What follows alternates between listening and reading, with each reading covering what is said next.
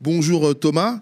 Euh, nous recevons donc aujourd'hui Thomas Lemayeux pour son article très intéressant sur les ventes d'armes de la France à Israël, à l'heure où euh, l'État israélien bombarde Gaza en, se souciant peu hein, des conventions internationales et du droit humanitaire, ces exportations risquent-elles de rendre la France complice?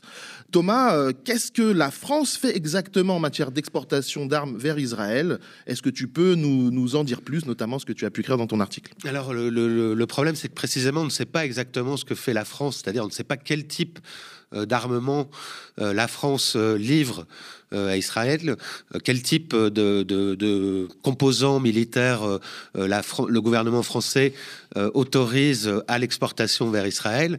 On a en fait un rapport au Parlement sur les exportations d'armes de la France dans, le, dans le monde avec ses partenaires, avec ses clients dans le monde entier. mais ce rapport donne en fait des montants financiers pour annuels.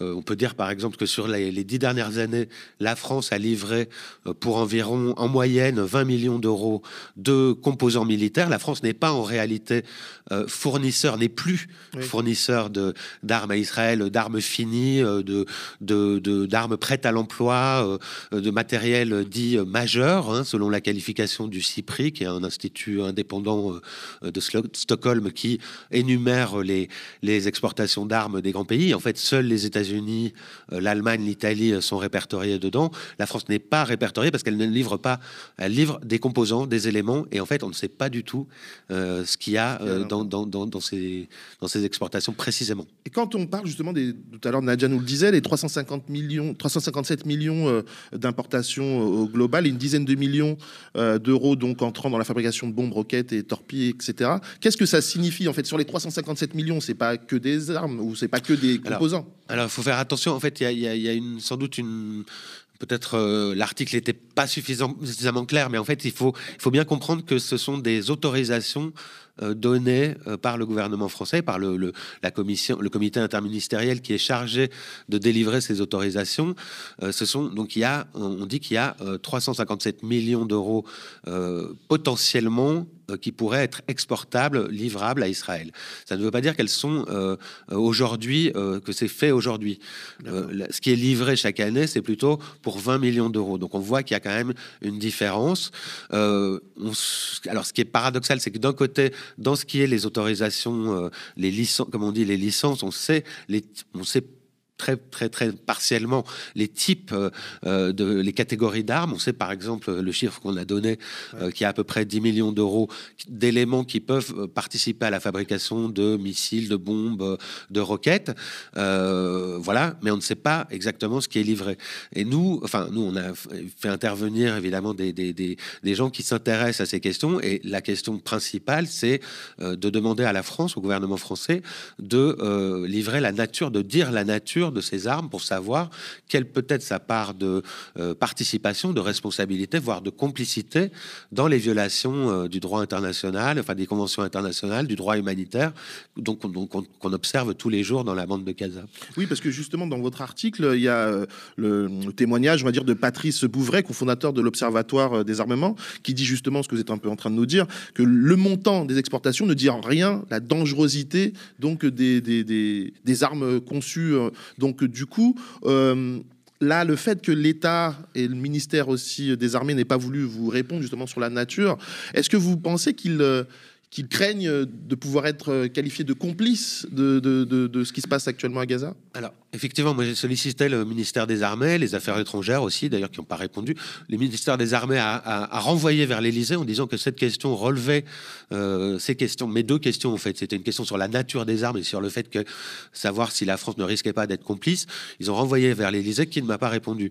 D'habitude, traditionnellement, disons, les autorités françaises, quand elles sont interrogées par des parlementaires, par exemple, sur ces questions, disent oh ben nous, euh, les, les montants d'exportation sont relativement faible avec Israël.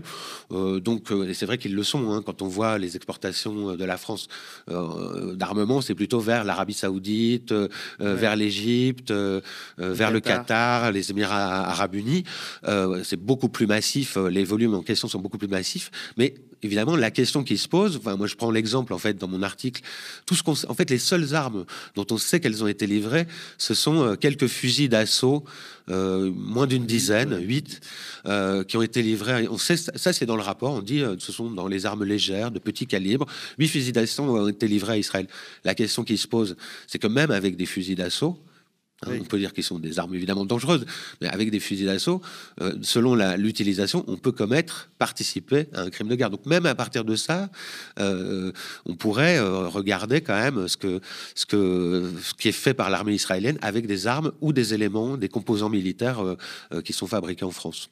Et justement, vous l'indiquez aussi dans l'article, est-ce que pour le coup, si il est avéré que les armes sont utilisées dans ce qu'on appelle des crimes de guerre et que la France donc serait donc complice, est-ce que des familles palestinienne victime euh, pourrait euh, déposer une plainte contre la France. Pour vous rappeler un exemple, la famille euh, donc Chouébar qui a en 2016 a porté plainte suite à ce qui s'était passé en 2014. Est-ce que vous pouvez me nous rappeler un peu ce Oui, alors bah, c'est donc une famille qui a porté plainte en 2016. La plainte, je crois, a été classée dans un premier temps. Il y a une information judiciaire qui a pu être rouverte depuis. Cette famille est venue cet été à Paris pour être auditionné par euh, euh, la justice, par la juge d'instruction, le juge d'instruction, euh, à partir d'un constat, en fait, ils ont, lors du drame qui s'est déroulé effectivement dans une des dernières guerres entre Israël contre la contre la bande de Gaza, contre le Hamas dans la bande de Gaza, ils ont trouvé un débris d'un composant qui avait été fabriqué par un groupe qui s'appelle Excelia, qui est un fabricant français. Bon, certes, depuis, il a été il a été euh, revendu euh, euh, à des Américains, je crois. Mais du coup, ils, poursuivent, ils entendent poursuivre la France pour complicité de crimes de guerre à partir de ces éléments. donc, typiquement, je veux dire, on peut imaginer que dans ce qui se passe aujourd'hui, enfin, le, qui est d'ailleurs d'une ampleur sans doute même bien plus importante encore que ce qui a pu se passer par le passé, on peut imaginer que des éléments, des matériels, des composants, voire des, armes, enfin, soit des armes françaises, soit utilisées. Et euh, du coup, la question peut se poser derrière de la responsabilité, puisque le gouvernement français a la responsabilité de euh, d'empêcher. Euh, il ne peut pas livrer des armes à des pays dont il sait, dont il saurait euh, qu'ils commettent des violations du droit humanitaire des, conventions internationales. là, tous les éléments sont réunis quand même pour avoir de, une bonne connaissance, une idée de qu'il se passe des choses qui sont, qui pourraient être qualifiées de violations, crimes de guerre et toutes les les les, les tout, tout, tout, tout, ce qui pourrait être imaginé derrière le gouvernement euh, ne, réagit pas, n'a pas, enfin, ne, prend pas de position là-dessus. Donc, euh, à partir de là, il pourrait, euh, oui, il pourrait être sans doute poursuivi pour, pour complicité. Et dans l'article, vous abordez aussi les entreprises françaises, et notamment Thales, et, qui est pointé du doigt d'ailleurs par des activistes britanniques hein, qui pointe du doigt plusieurs entreprises, dont Thales, pour justement aussi peut-être une certaine complicité dans les composants qu'ils fournissent euh, peut-être à des fabricants ou leur partenariat avec euh, des, des, des, des, entreprises, notamment des drones militaires euh, israéliens, et même à la, CGT de, de, de, de, cette entreprise-là, Thales, pointe du doigt aussi tout ça. Donc, est-ce que vous pouvez nous en dire plus sur Thales? Ça, c'est intéressant. Je, il se trouve que maintenant, les travailleurs, les syndicats, euh, après avoir été d'ailleurs interpellés par les syndicats palestiniens euh, qui ont dit, euh, fait, qui ont dit au, mouvement syndical international de, dire, de faire tout ce qui, tout ce qu'on peut pour empêcher le, trafic d'armes, le transfert d'armes vers Israël. à la CGT de Thales, effectivement, j'ai parlé avec le, un des responsables de la coordination CGT de Thales. eux, ils se sont déjà posé la question en 2014. Ils avaient posé la question à leur, à leur PDG de, des relations entre Thales et Israël et des, entreprises israéliennes. Effectivement, il y a une filiale de Thales au Royaume-Uni qui fabrique, enfin qui participe à la fabrication directe de drones. Euh, ça s'appelle Watchkeeper, Hermès 450, Hermès 900. Euh, donc eux, ils sont complètement, enfin c'est connu ça pour le coup. On ne sait pas toujours les choses, mais là on sait que que ça arrive. Et eux, enfin la CGT, la coordination CGT de Thales a l'intention dans une dans les prochaines semaines d'interpeller la direction en disant mais qu'est-ce qu'on fait? Est-ce qu'on est-ce que euh, est-ce qu'on continue de, livrer ce type de, matériel. Alors ils me disent en fait que grosso modo la direction dit qu'à partir du moment où c'est autorisé Là est la responsabilité du gouvernement et des autorités euh, politiques euh, du gouvernement. Si c'est autorisé, ben on le fait. On a le droit. Euh, ce que dit la CGT, ce que disent les syndicats, parce que depuis il y a eu aussi des, réactions de Sud Industrie, ce que disent les, syndicats qui, sont concernés, disons, c'est que c'est pas parce qu'on a l'autorisation politique, effectivement ça passe par là, d'exporter des armes vers, vers Israël, qu'on doit le faire. En l'occurrence, Thales pourrait très bien ne pas le faire. Thales n'a pas le choix de, vendre, ne pourrait pas vendre directement faut une autorisation. En revanche, choisir de ne pas vendre, ça c'est le choix de Thales. Et c'est ce que vont dire les, syndicalistes euh, de, de, Thales dans les prochaines semaines euh, à la première occasion. Il y a par ailleurs, je, le dis au passage, il y a une mobilisation euh, mondiale qui est en train de naître de syndicats. Les, les, syndicats belges en intersyndical dans le secteur aérien se sont inquiétés d'avoir à voir passer dans leurs aéroports du matériel, des cargaisons d'armes américaines qui, qui transitent entre les États-Unis et Israël, et on refuse, on dit qu'ils allaient, ils appelaient les travailleurs à refuser de manutentionner euh, ces, cargaisons.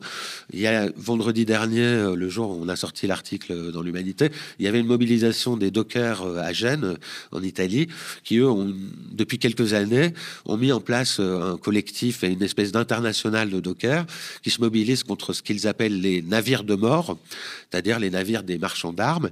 Ils se sont beaucoup battus contre les navires saoudiens qui transportaient des armements en direction de, de, de l'Arabie saoudite dans, son, dans sa guerre contre le Yémen, une guerre totalement euh, euh, terrible aussi et, qui a évidemment occasionné une série de crimes de guerre euh, terribles. Donc eux, ils, ont, ils se sont mobilisés là-dessus et maintenant ils disent il faut faire pareil avec les armes qui, qui iraient vers Israël pour empêcher ne pas participer à cette à ces opérations qui, dans lesquelles on, se, on ne veut pas se reconnaître. Oui, mais en fait, oui, c'est intéressant. On, se rend bien compte là qu'il y a ces valeurs morales en fait qui commencent à, enfin pas qui commencent mais qui sont là depuis mais qui justement veulent empêcher euh, que, l'on puisse continuer à, commettre à commettre ces crimes. Et c'est ce que vous dites aussi dans l'article.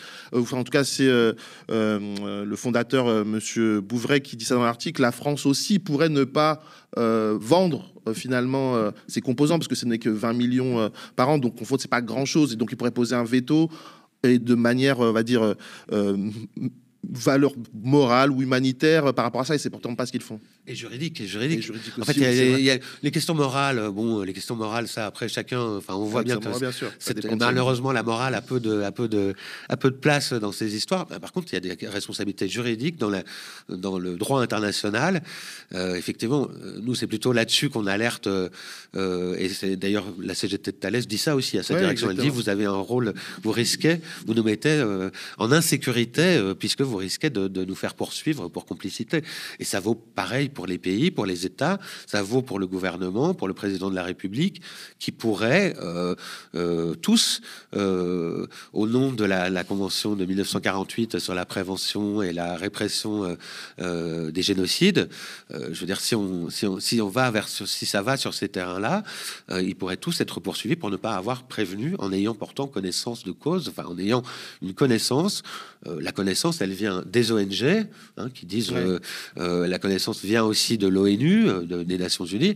Elle vient des déclarations des, des, des, des ministres et des, des, responsables israéliens qui ont tous, enfin, beaucoup ont dit, euh, on va éradiquer euh, le Hamas, certains ont dit on va éradiquer Gaza, ce qui prend tout à, tout à fait un autre sens.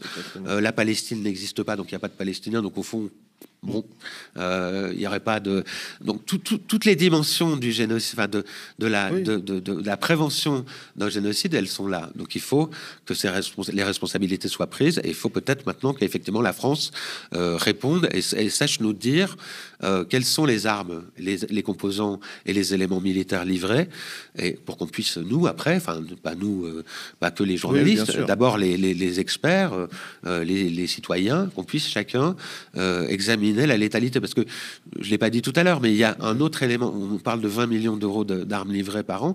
Il y a en plus, il y a 34 euh, millions d'euros de matériel qui sont dits à, à, usage, à double, usage. C'est-à-dire qu'ils ont des applications civiles ou des applications militaires.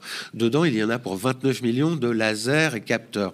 Typiquement, enfin, d'après les interlocuteurs que j'ai pu avoir, ce sont des éléments qui ont des, applications militaires et qui peuvent tout à fait être utilisés aujourd'hui. Donc, c'est pas qu'une question, c'est pas une question de volume. On voit bien que les volumes ne sont pas très importants. En revanche, euh, la létalité, la dangerosité, il faut qu'on sache ce que la France vend et qu'on puisse du coup euh, voir quel type de responsabilité, voire de complicité, euh, le, pays a dans, dans ce qui est un massacre. en tout cas, merci beaucoup. Thomas. J'invite tout le monde à lire cet article de l'Humanité, très intéressant. Il y aura encore plus de détails que de ce qu'on vient d'aborder là tout de suite. Euh, je, te remercie. Et est-ce qu'on peut te... Il y a d'autres articles à venir? Tu es sur une enquête particulière actuellement? Ouais, j'ai deux, trois trucs sur le, feu. mais là, je, je, je, vais les garder pour moi. Ça marche. On les lira en tout cas. Ben, je te remercie et à bientôt. Merci à vous.